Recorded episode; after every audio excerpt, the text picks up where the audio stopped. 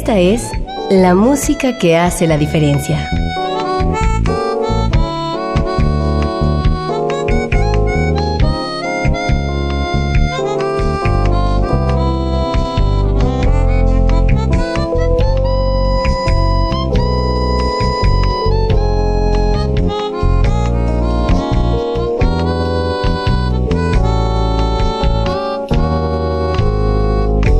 Las estrellas del pop y de la música brasileña.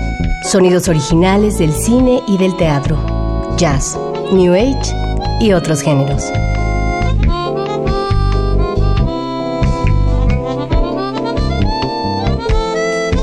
Una emisión de Radio UNAM con los comentarios de Germán Palomares Oviedo.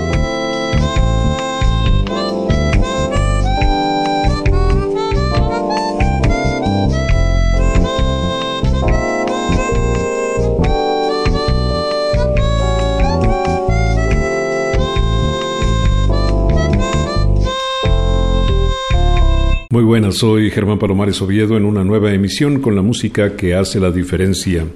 Y hoy la diferencia la hace la música incluida en el disco The Sunset Trio. Y esta organización está integrada por el guitarrista Emanuel Mora, por el bajista Alejandro Mora y por el baterista Pablo Prieto, que es hoy nuestro invitado especial. Pablo, ¿cómo te va? ¿Qué andas haciendo últimamente? Muy bien, muchas gracias. Bueno, pues tratando de hacer muchas cosas, pero estoy muy contento porque este nuevo disco es mi bandera de este año, con un grupo que le tengo mucho cariño, mucho cariño, porque son grandes amigos y excelentes músicos. Y a mí se me ocurrió el nombre de ponerle el Sunset Trio por las puestas de sol tan hermosas de esta ciudad de Campeche, donde son originarios Emanuel Mora y Alejandro Mora. De hecho, no son originarios de ahí, pero ahí viven y ahí disfrutan de una ciudad maravillosa. Ellos nacieron en Tabasco, pero mm, Campeche es una ciudad que quien no la conozca, creo que tiene que conocerla. Es uno de esos pocos baluartes que quedan todavía en los que uno puede ir a divertirse, a pasarla bien, sin mucha inseguridad, sin todos esos problemas del exceso de gente en las playas, en fin, es un paraíso esa ciudad de Campeche y el estado todo, que es una maravilla. Bueno, todo empezó cuando fuiste invitado al Festival Internacional de Jazz de Campeche, ¿no es cierto? Así es, mira, quiero platicarte a ti y a tu público, Germán, que en ese festival ya habían empezado una serie de conversaciones con los Mora de hacer música juntos. Yo no tengo mucho tiempo de conocer a Emanuel Mora, hace algunos años apenas, pero de muchos años atrás conozco su trayectoria, sé la clase de músico que es. Y siempre nos quedamos con ganas de tocar juntos. Lo invité a unos proyectos personales, entre ellos un homenaje a Paul Desmond que hice y la verdad me sentí muy a gusto, no solamente a nivel personal, sino como músico llegamos a un montón de conclusiones y afinidades estilísticas que nos han llevado a tocar juntos muy, muy a gusto y por eso decidimos grabar este disco. ¿Y esas conversaciones sobre qué versaban? ¿Hacer un disco de qué características? ¿O simplemente era juntarse a tocar? No, sí había una claridad, sobre todo por parte de Manuel, que él es el, digamos, el que dirigió esta producción, de, dice, yo quiero tocar lo que me gusta, a mí lo que me gusta tocar son estándares. Perfecto, yo también soy amante del clasicismo del jazz, así que de la tradición del jazz, así que perfectamente, entonces sobre ese camino de los estándares del jazz fue que se planeó hacer este disco. Te contaba fuera del micrófono que conozco a un advenedizo del jazz, que le dijo alguna vez a un músico que no lo iba a tomar en serio hasta que no grabara originales. Y yo digo que sí, que la música original tiene su valor, que qué bueno que haya muchos compositores, que qué bueno que haya creativos mexicanos, pero finalmente en el jazz la composición es un solo pretexto para echar a andar ese mecanismo de la fantasía musical, ¿no? Así es, estoy totalmente de acuerdo contigo, Germán, porque el jazz nació en los estándares. Ahí es donde se terminó de cocinar el jazz. Entonces, el papá del jazz, que es Louis Armstrong, tocó muchos temas de la música americana y mismo los siguientes creadores o transformadores de las diferentes estilos de jazz, todos pasaron por los estándares, entre ellos Miles Davis. Entonces ahí se terminó de cocinar el jazz. Yo siempre he pensado que lo más importante de una buena interpretación no es la improvisación, que obviamente es un pretexto para poder improvisar la composición, pero lo más importante es la melodía. Uy, qué buena afirmación. Te aplaudo mucho porque mm, estamos cayendo en una época en lo que parece que mm, el propósito de los músicos es aburrir a la gente. Se perdió la musicalidad, se perdió la interacción entre el público y el músico y ahora solamente es la vanidad del músico para demostrar cuánta técnica tiene, como uno de esos discursos vacíos de los políticos, de cierto tipo de gente que habla y habla y habla y en resumen no dice algo concreto. Me parece que la improvisación solamente es buena cuando es buena, verdad de perogrullo. No necesariamente todo lo improvisado es bueno. Así es, hay que tener mucho cuidado porque se pueden caer en tendencias de escuelas del jazz que no respetan tanto la situación de la melodía, las cuales también existen y son válidas, pero siento que el jazz se terminó de cocinar y viene de de las grandes melodías de, de la música americana, de los estándares de la música americana. Bueno, pues vamos a seguir con esta conversación, pero ahora vamos a empezar a escuchar ya lo que contiene este disco que se llama The Sunset Trio.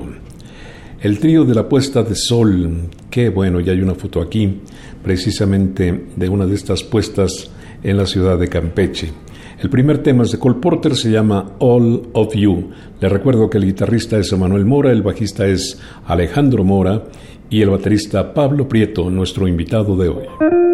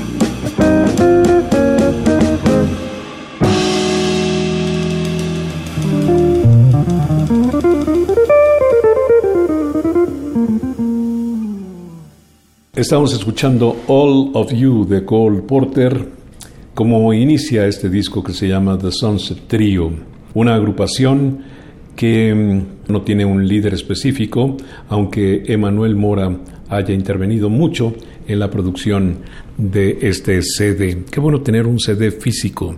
Se están volviendo raros los CDs físicos. Por supuesto, muchas producciones de gente nueva son solamente digitales o para descargas, lo cual yo todavía no, no termino de confiar en esto porque yo creo que todavía hay que tener en las manos este, el objeto del deseo en cuestión de la música, del arte, del disco, de las fotografías. Yo creo que eso ilustra mucho. Todavía no pones el disco y ya la portada ya te está diciendo algo el, libro, la historia, lo que se cuenta y es muy importante. Sí, la música comienza con una buena portada, la empatía de quien va a escuchar y el objeto disco empieza justamente cuando uno lo ve en el anaquel. En fin, bueno, pues retomando un poco esto de la improvisación, como tú sabes, como todo el mundo que sabe algo de música, se puede improvisar sobre la melodía y sobre la armonía y cuando los improvisadores lo hacen sobre la armonía, si es que son buenos, pues evidentemente hacen lindos descubrimientos.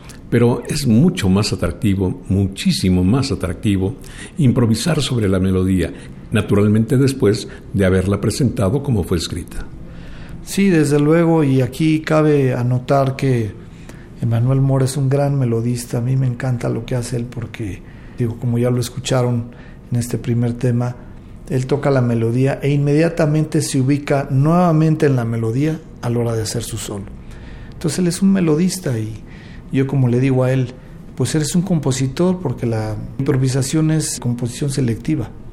Sí, naturalmente. Bueno, Pablo Prieto, ¿cuántos años tienes de trabajo en el jazz? Porque en los últimos tiempos no nada más eres baterista, eres eventual compositor también, diriges tus propios combos pero, mm, insisto, en los últimos tiempos, pues eres un comentarista de jazz. Bueno, te agradezco mucho el cumplido, sobre todo viniendo de ti. Pues mira, ya son muchos años de no solamente ser músico, hay una pasión por investigar y por conocer la historia de esta música y, quienes la han hecho. te consta porque los proyectos que yo he hecho de compositores me he metido hasta el fondo del océano para hacer estos proyectos. Entonces yo creo que es muy importante que el músico no solamente sea un buen ejecutante, un buen compositor, sino que sepa producir su música, sepa mostrar la música, ofrecerla a los demás y sepa hablar de su música. Entonces es muy importante, no puede estar una cosa sin la otra. Sí, te decía esto de que eres comentarista de jazz porque antes de serlo fuiste un promotor, eres uno de los pocos músicos que efectivamente saben vender su música. Es decir, tú no paras hasta que encuentras la forma de que se te programe en radio, de que se te entreviste, de que la gente sepa que estás trabajando. Y eso me parece una labor muy meritoria. Labor, por cierto, que casi nadie hace. Bueno, te agradezco nuevamente que lo digas de esa manera. Pues me considero un poco inquieto y, más que ser buen músico soy consistente, soy insistente y yo creo que eso es lo que nos puede llevar a difundir lo que hacemos. Si no lo vendemos nosotros, ¿quién lo va a hacer? Y yo creo que es importante no solamente intentar hacerlo, sino buscar los medios y las tácticas por donde la música pueda llegar a la gente. Yo lo que quiero con este disco en específico es que la gente entienda, muchos ya me conocen que soy amante de la tradición del jazz, y que entiendan que lo importante no es exactamente la música que se toca, sino cómo se toca. Y en eso coincidimos mucho, mucho Emanuel y Alejandro y yo en estas conversaciones que tuvimos en Campeche y yo creo que el resultado es muy satisfactorio. Oye, y hay otro hermano Mora que es eh, Rodrigo, que solía tocar la batería y que tiempo después empezó a tocar los teclados pero por algún malestar, algún algo que no funciona bien en sus manos, decidió dedicarse por completo a ser ingeniero de sonido, ¿no? Bueno, eso es muy importante porque Rodrigo, aparte de ser un excelente músico y gran amigo, es el productor del disco. Él tuvo a bien invitarnos a su estudio, producir el disco, mezclarlo, masterizarlo, así que es el cuarto elemento de este trío porque aportó muchísimas ideas y sobre todo mucho ingenio a la hora de la mezcla y la grabación. Yo no sé si nuestro público haya oído el nombre de Shaman, pero es un cuarteto que por lo menos tiene unos 15 años de vigencia, naturalmente con algunas pausas, una de ellas prolongada, pero en los últimos tiempos incluso han lanzado un nuevo disco muy, muy atractivo, por cierto, con bellísimas melodías, y no solamente eso, sino con esa atmósfera del sur de nuestro país que le da características muy especiales a las composiciones. Qué talentosos y qué buenas personas son estos Mora. Sí, fíjate que es un comentario muy importante porque Shaman no solamente es la huella de los músicos que participan en ese grupo, sino que la misma agrupación ha dejado una influencia muy fuerte en la manera de tocar de Manuel. A mí me encanta que no solamente es un amante de los grandes guitarristas y la tradición del jazz, sino que deja, deja entrever una clara influencia latina, muy fina, muy sutil del área donde viven ellos, y se refleja ese toque latino, esa alegría por tocar, muy elegante a la vez, ¿no? Sin duda alguna. Bueno, pues vamos a seguir conversando, pero antes vamos a poner una composición de Jerome Kern que se llama Yesterdays. No Yesterday, que todo el mundo sabe quién es el compositor, sino esto es en plural. Yesterdays de Jerome Kern con el Sunset Trio. Emanuel Mora guitarra, Alejandro Mora bajo y nuestro invitado de hoy, el baterista Pablo Prieto.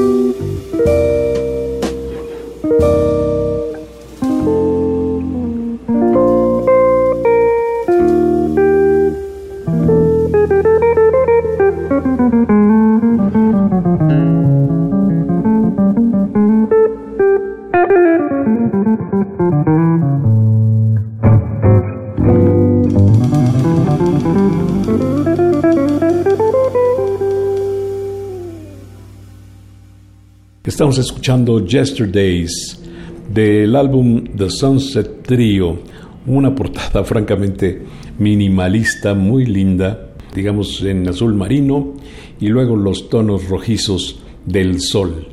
Por eso The Sunset Trio. ¿Cómo empezaron a fraguar esta producción? ¿Quién le llamó a quién? ¿Cómo se acercaron? Y luego la selección del repertorio. Ya me dijiste que Emanuel insistía en grabar standards, pero hay tantos y tan buenos que selección de standards no es nada fácil. Sí, desde luego hicimos una lista como de 30 y tuvimos que quitar como 20.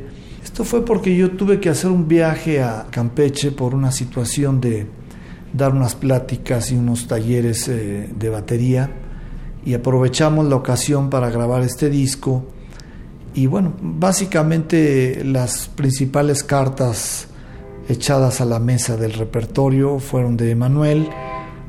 Mira, a mí cualquier estándar que me digas, me encanta tocarlo, no me importa qué estándar sea, si lo toca Emanuel, yo soy feliz.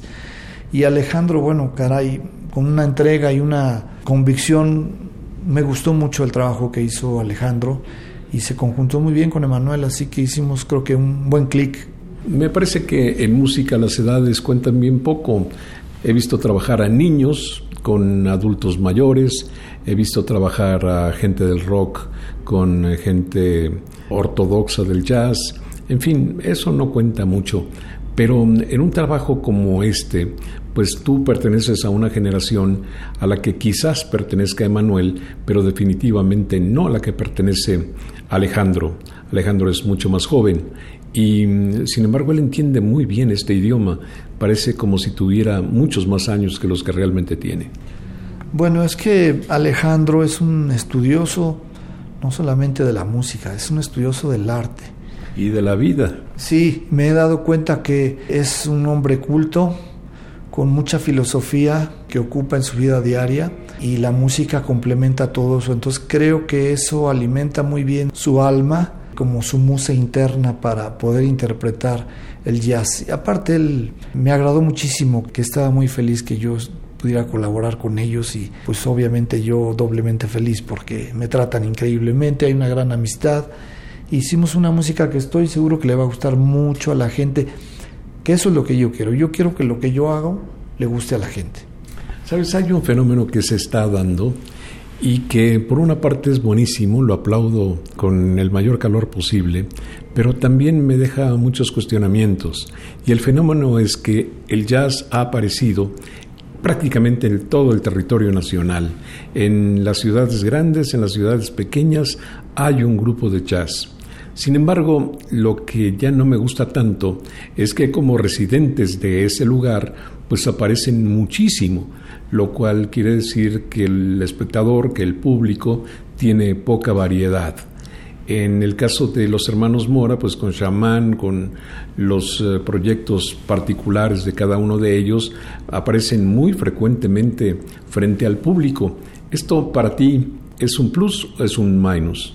No, yo creo que es un plus. Yo creo que todo buen músico que tenga toda la difusión que pueda y que quiera, mientras sea auténtico lo que hace, yo creo que es muy válido. Mm, al contrario, yo aplaudo que ellos tengan esa difusión y tengan esa manera de influir en la cultura de, Campeche, me parece eh, que están haciendo una muy buena labor. O sea, no solamente es difusión personal de la música de ellos, sino están difundiendo una inclinación al arte para las nuevas generaciones, lo cual me parece increíble. ¿no?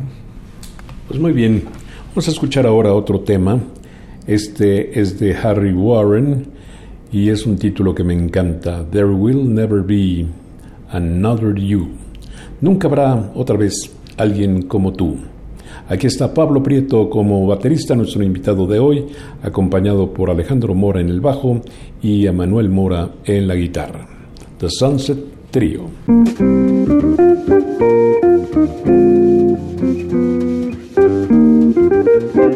Thank you.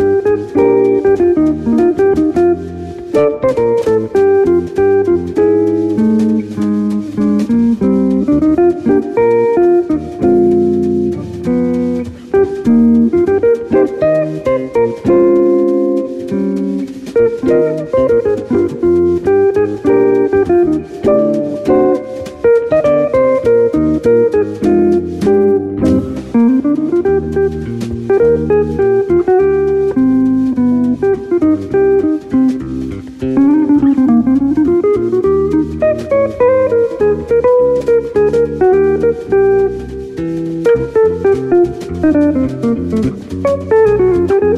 you.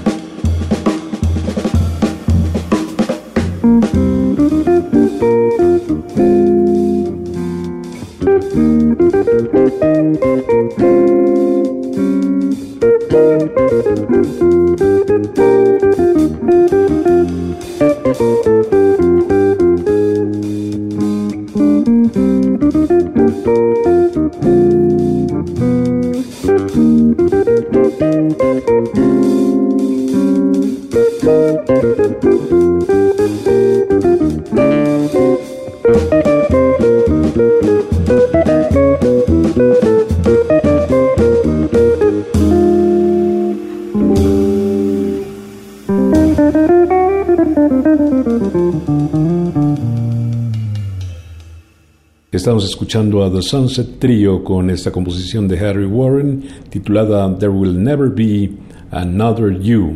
Nueve temas en esta colección que me gustaría muchísimo compartir con ustedes. ¿Cómo se puede hacer para conseguir uno de estos discos, Pablo Prieto? Bueno, yo creo que directamente con las redes sociales de nosotros. Me pueden buscar en Facebook como Pablo Prieto Huesca. Ahí me encuentran muy fácilmente o al siguiente correo que lo vamos a decir a ver si lo pueden descifrar, paulbrown60 hotmail.com. Pero es muy fácil en las redes sociales, Pablo Prieto Huesca con H, ahí estoy en Facebook y con mucho gusto se los hago llegar. Hablamos ya de tus características de músico, de tus características de promotor de la música, pero no hemos hablado de tu vocación por enseñar, por crear nuevos músicos. Ah, bueno, eso es una pasión extra muy profunda que tengo, porque yo creo que lo que yo puedo hacer por los demás vale la pena. Considero que tengo un discurso, una historia que transmitir a las nuevas generaciones de cómo acercarse a tocar la música de jazz de una manera no solamente baterística, sino musical. Creo que hay que pensar en todos los elementos de la música para poderse integrar a un conjunto de jazz. Sí, y ahora que estamos hablando, recuerdo mis primeros encuentros contigo que fueron como parte de la organización de Hilario y Miki. Eso pasó hace muchísimos años. Hilario desapareció, así literalmente se esfumó un par de años después de que Miki había fallecido.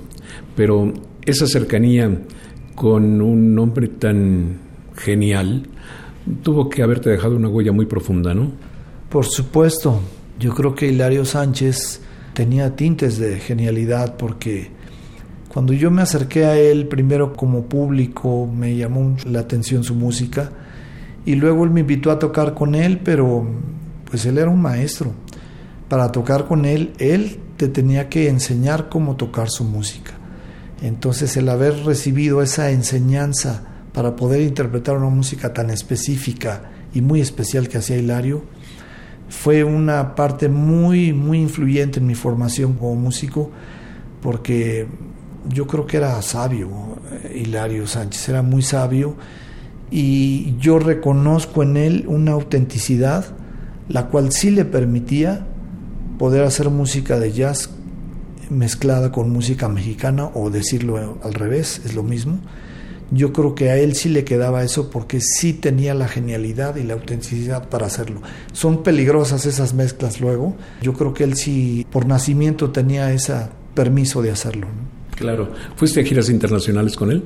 Sí, por supuesto, estuvimos en una gira por España, fuimos a un intercambio cultural con la temática de Alfonso Reyes por medio de Juan José Gurrola, que solicitó a Hilario musicalizar una obra de teatro y por eso fuimos a España con el trío, el cuarteto más bien de Hilario Sánchez junto con Miki a musicalizar esta obra y luego hicimos una gira por Estados Unidos, Nueva York y Canadá. Nos presentamos en el Festival de Jazz en Montreal y ahí mismo ligamos el Festival de Verano de Quebec.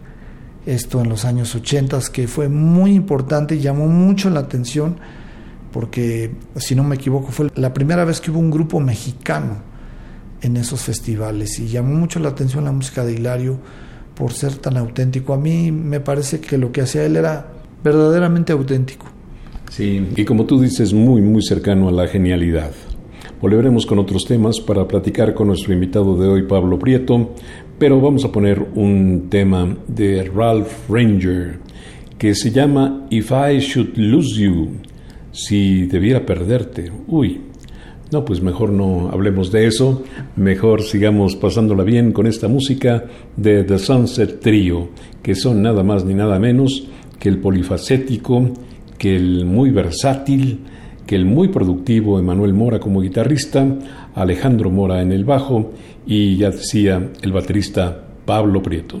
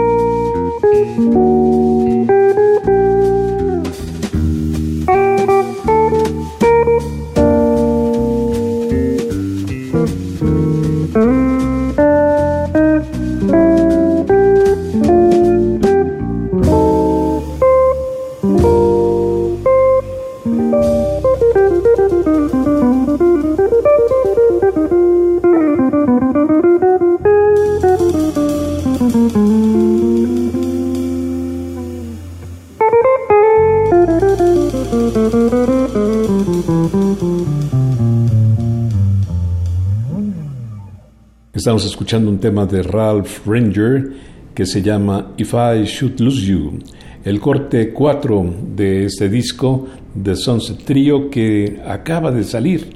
Realmente es una novedad. Cuéntame, ¿dónde fue hecho este disco? Porque está tan bien que mm, sería una felicidad completa que se hubiera hecho allá en Campeche, pero quizás no. Bueno, el disco fue grabado en Campeche y toda la maquila y la producción gráfica fue de este lado de la ciudad de México. Así que, bueno, pues es como que un disco mitad allá, mitad acá. A mí me encantó el arte que produjo una diseñadora que América Villarreal, que ya tiene tres discos míos anteriores que ella los hizo. Así que, bueno, pues también es parte del equipo. Yo estoy muy contento porque, sinceramente, este disco para mí es un trofeo a la amistad con los Mora. Sí, son muy queridos amigos. Cuéntame de algunas otras personas que no siendo músicos fueron fundamentales para que este objeto eh, tomara forma. Hay una persona muy querida en México que toma unas fotografías increíbles que se llama Mónica García, que nos tomó unas fotografías y bueno, otras fotografías que tomó el hijo de Alejandro Mora, así que también la producción, como dije hace ratito, de Rodrigo Mora. Así que bueno, fueron muchas personas que participaron en la producción de este disco. Ah, caray. Ahora me hiciste pensar en el hijo de Alejandro, que es un chico con cualidades excepcionales, un día me estaba comentando de sus intereses respecto de la fotografía precisamente, pero no de la fotografía macro, sino de la microfotografía. Y me enseñó algunas cosas que tenían que ver con cien pies y con otros eh, animales todavía más pequeños y las imágenes eran realmente espectaculares e impactantes. Sí, es Ricardo Mora precisamente pues es un chavito, un jovencito muy talentoso que hizo las fotos de la sesión de la grabación y bueno, yo creo que también le inspira mucho esta música de jazz que hace su papá.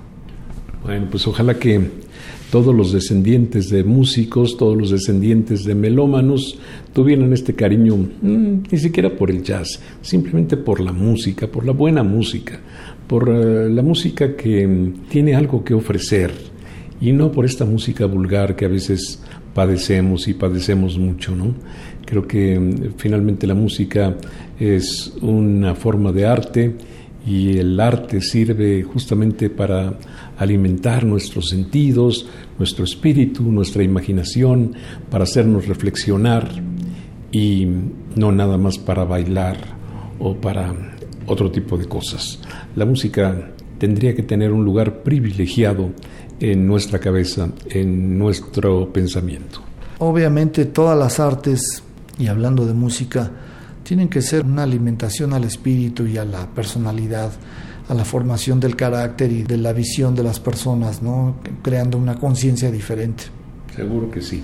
Bueno, vamos a escuchar un tema de Jimmy Van Heusen, un compositor por el que siento un muy buen aprecio, y este tema es bello y se llama Darn That Dream, Darn That Dream de Jimmy Van Heusen con The Sunset Trio.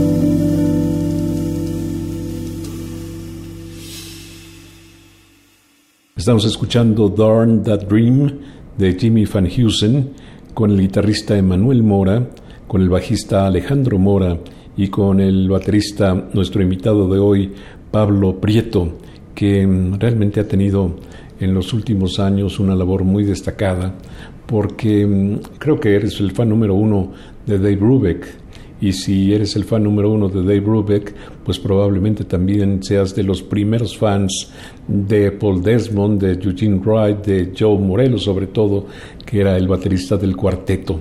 Has descubierto nuevas pasiones más allá de Thelonious Monk y de mm, Dave Brubeck, que fueron tus proyectos más recientes, Pablo. Sí, por supuesto. Mira, estamos planeando próximamente un homenaje a Bill Evans con Beto Medina un servidor y un contrabajista de Estados Unidos que no es el que ustedes conocen con el que he grabado. Otro, Eddie Gómez. Otro contrabajista. Y bueno, pues eh, sigue la pasión por, desde luego, por la música de este gran compositor Bill Evans. Y tengo también un nuevo homenaje a Horace Silver. Y ahora estoy haciendo un homenaje en combinación que tienen mucho que ver, aparentemente sí, aparentemente no, Dave Brubeck y Duke Ellington juntos porque uno es mentor del otro, ambos eh, estuvieron en México y ambos estuvieron influenciados por toda la música del mundo. Sí, eso es un muy buen detalle. No solamente fueron grandes músicos, grandes compositores, sino estaban abiertos a las influencias. Por ejemplo, Duke Ellington estuvo muy, muy abierto a las influencias africanas mientras que Dave Brubeck estuvo muy abierto a las influencias del cercano oriente e incluso de Latinoamérica.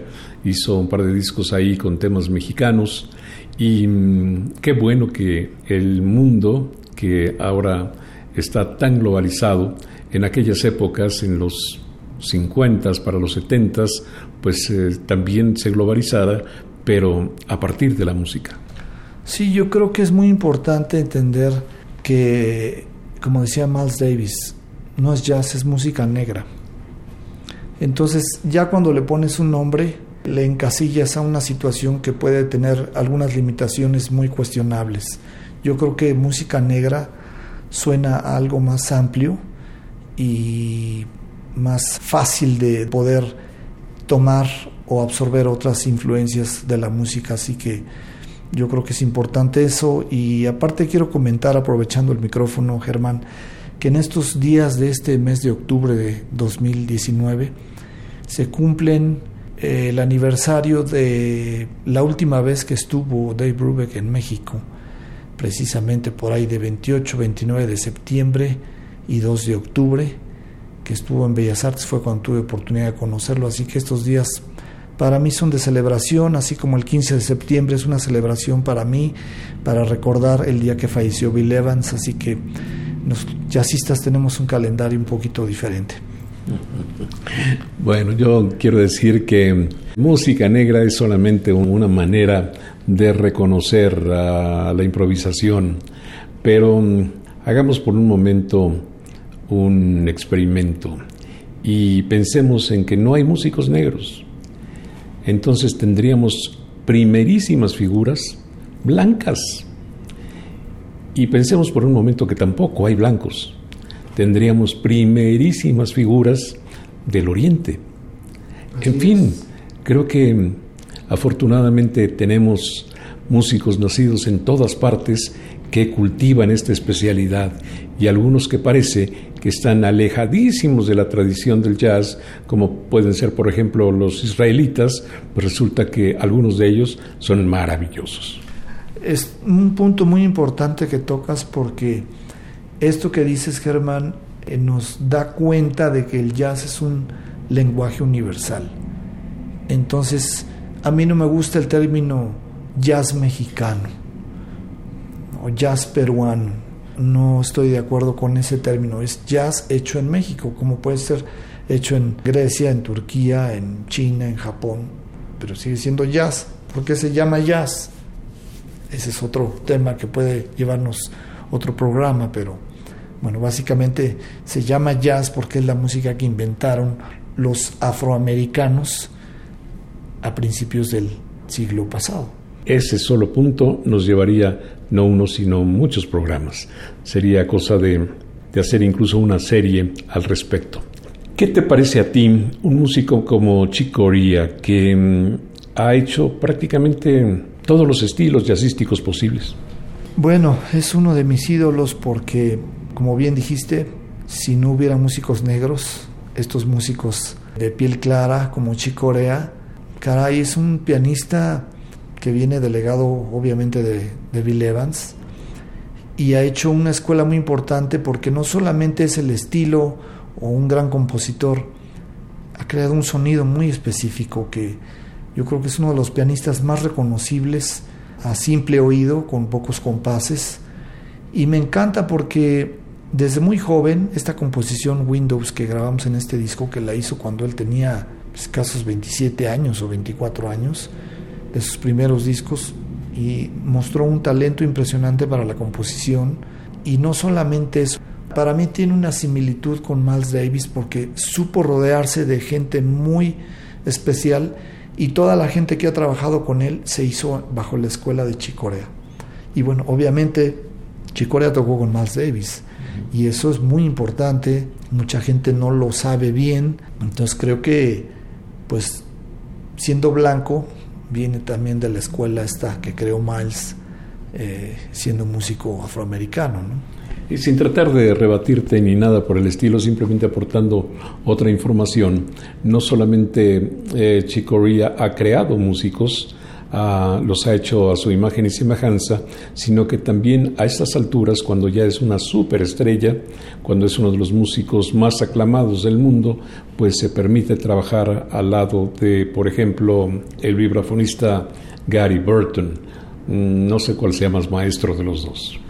Así es, yo creo que Gary Burton tiene también mucho que ver en esta situación porque transformó la manera de tocar un instrumento de los primeros instrumentos que se tocaron en los años 30 en el jazz, Lionel Hampton. Entonces hizo una transformación muy importante y bueno, aparte es un excelente profesor de la escuela más importante de música en Estados Unidos, de música popular. Sí, y además también entre tantos bajistas que ha tenido Chick Corea, pues hay uno que modificó radicalmente la manera de tocar ese instrumento que se llama Steve Swallow. Sí, por supuesto, caray, acabas de tocar uno de mis músicos favoritos, tremendo, que tocaba con Stan Getzel con trabajo y por problemas de espaldas tomó el bajo eléctrico, pero caray, qué músico, ¿no? Qué músico. Qué barbaridad, y así podríamos seguir recordando músicos estelarísimos. Vamos entonces a escuchar Windows de Chick Corea con el Sunset Trio, Emanuel Mora, Alejandro Mora y nuestro invitado de hoy, Pablo Prieto. Música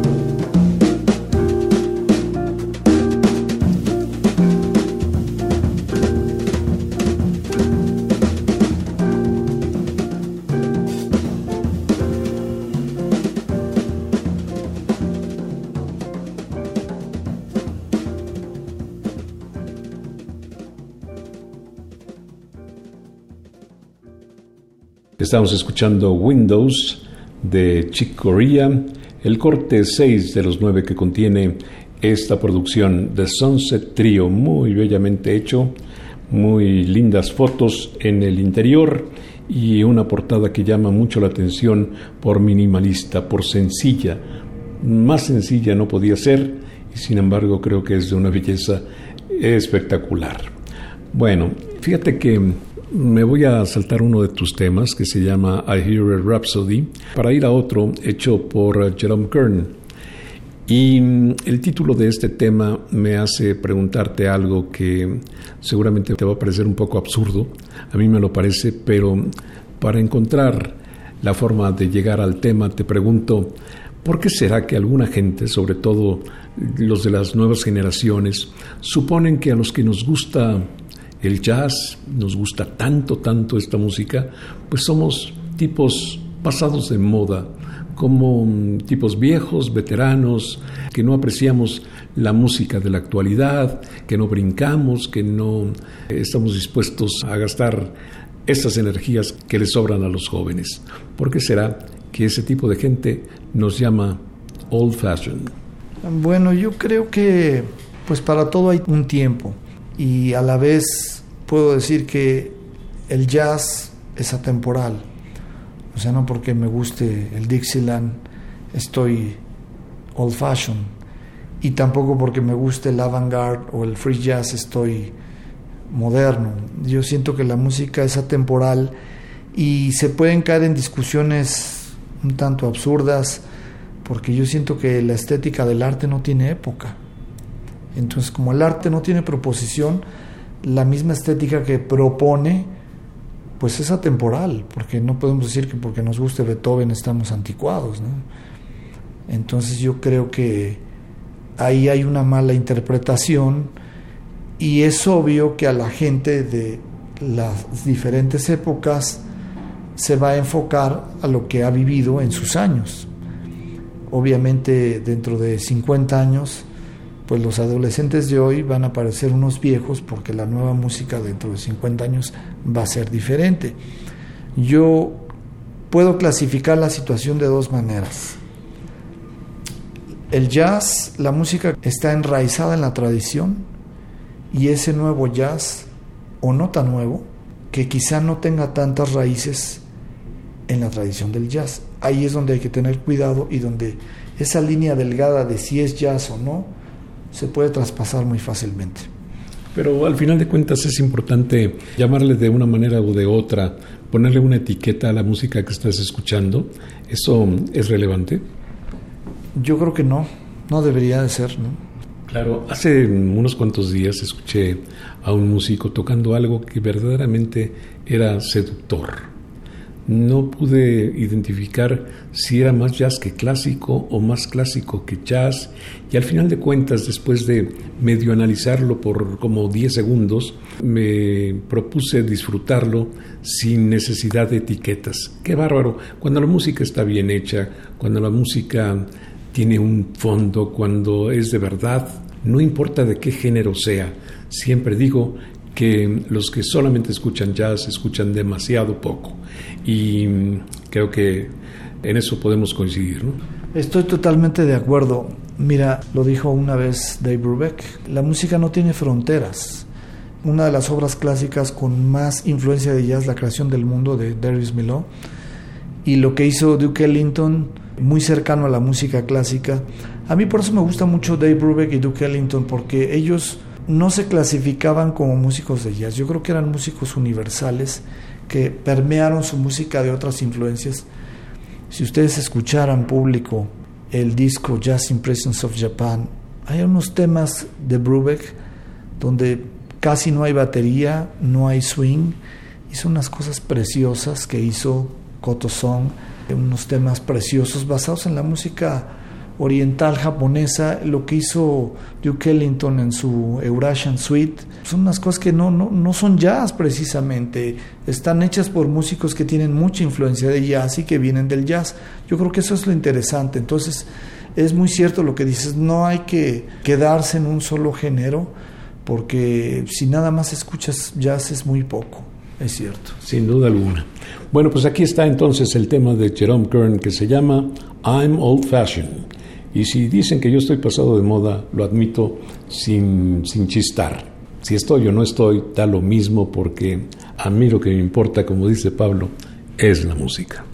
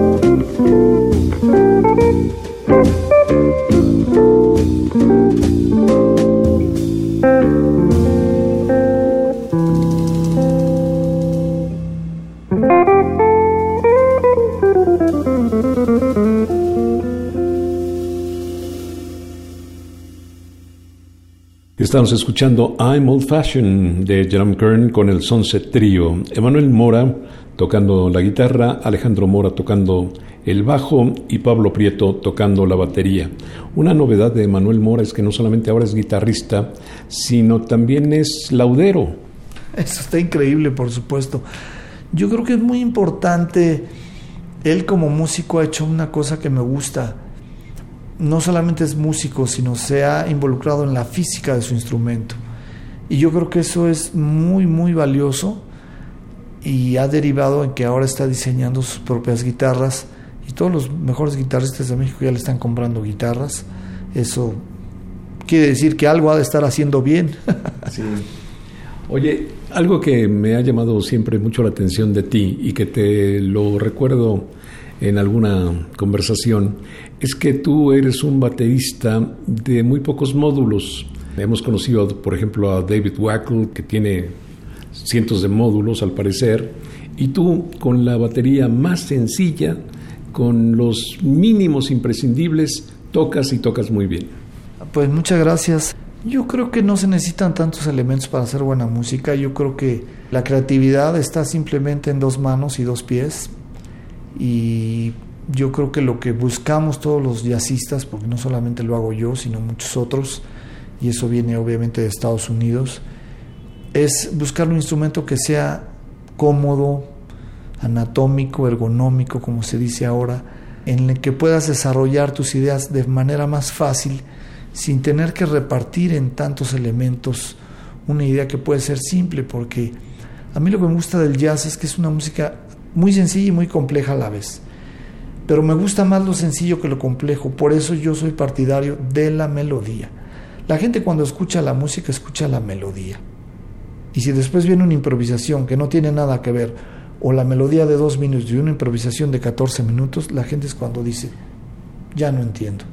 yo creo que es muy importante la simpleza musical, tanto en el instrumento como en los recursos eh, técnicos para expresarse, no porque tenga que ser audible, sino porque simplemente, como dice Eddie Gómez, less is more. Lo más sencillo es lo que más gusta.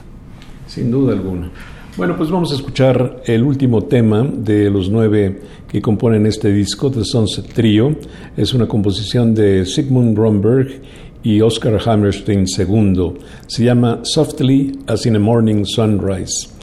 Y mira qué bien que llega este tema porque este formaba parte del repertorio de los primeros tiempos de Hilario y Miki. Lo recuerdo muy bien y ahora que lo mencionamos. Sí, así es, por supuesto. Yo relaciono el tema inmediatamente con Hilario y Miki, porque curiosamente el primer ensayo al que yo fui con Hilario y Miki, que yo no sabía si me iba a tragar la tierra en ese momento o qué iba a pasar, lo primero, el primer tema que tocamos, vamos a tocar un estándar para ver cómo está el swing, ¿no? Tocamos este tema, entonces, y lo tocamos muchas veces, así que yo creo que más adelante sería bueno pensar en un programa de la música de Hilario y Miki, porque tengo muchas grabaciones bastante audibles para el público. Entre las que tú tienes y las que yo tengo, cara, y a lo mejor podríamos llenar días completos de programación con la música de Hilario. Softly as in the morning sunrise, el Sunset Trio con Pablo Prieto en la batería, que es hoy nuestro invitado especial.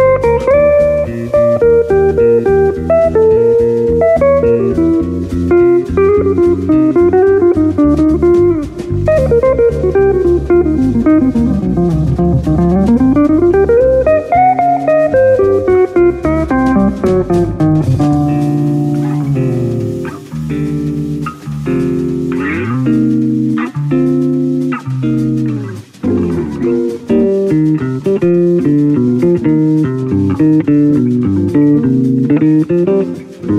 you.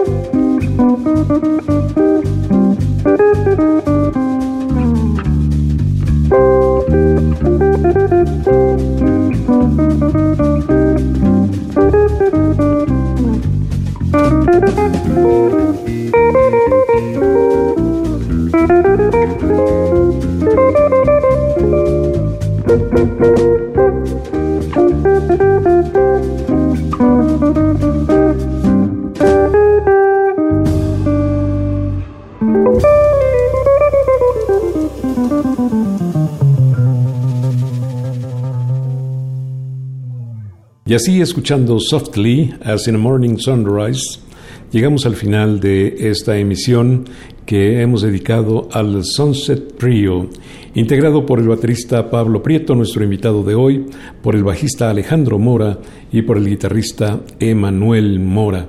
Qué buena suerte, qué buena oportunidad haber podido conversar de tantos temas. Se nos da fácil la conversación a ti y a mí. Te agradezco muchísimo, por supuesto. Eh, yo creo que compartimos tú y una pasión con mucha afinidad por el jazz, porque así como tú me conoces de hace muchos años, pues yo también a ti, y he visto cómo ha sido tu transitar por la promoción y el amor a esta música, así que pues también una felicitación para ti, Germán, y agradecimiento, por supuesto, a ti y a tu público. Eres muy amable. Yo creo que después de esto nos tenemos que ver muy pronto. Hasta luego, Pablo Prieto.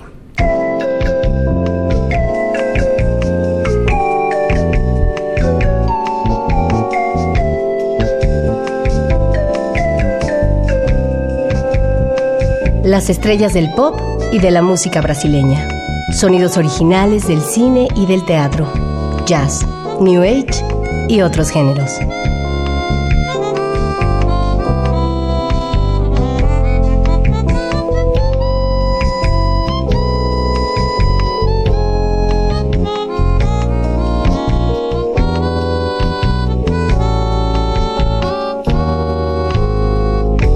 La música que hace la diferencia.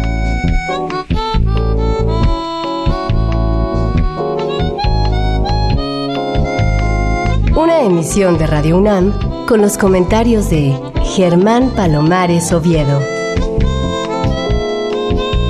Con la realización técnica de Francisco Mejía. Sugerencias y comentarios en gpalomar.servidor.unam.mx. También en Twitter y en Facebook. A través de la web, escúchenos en radiounam.unam.mx. Alternativa AM.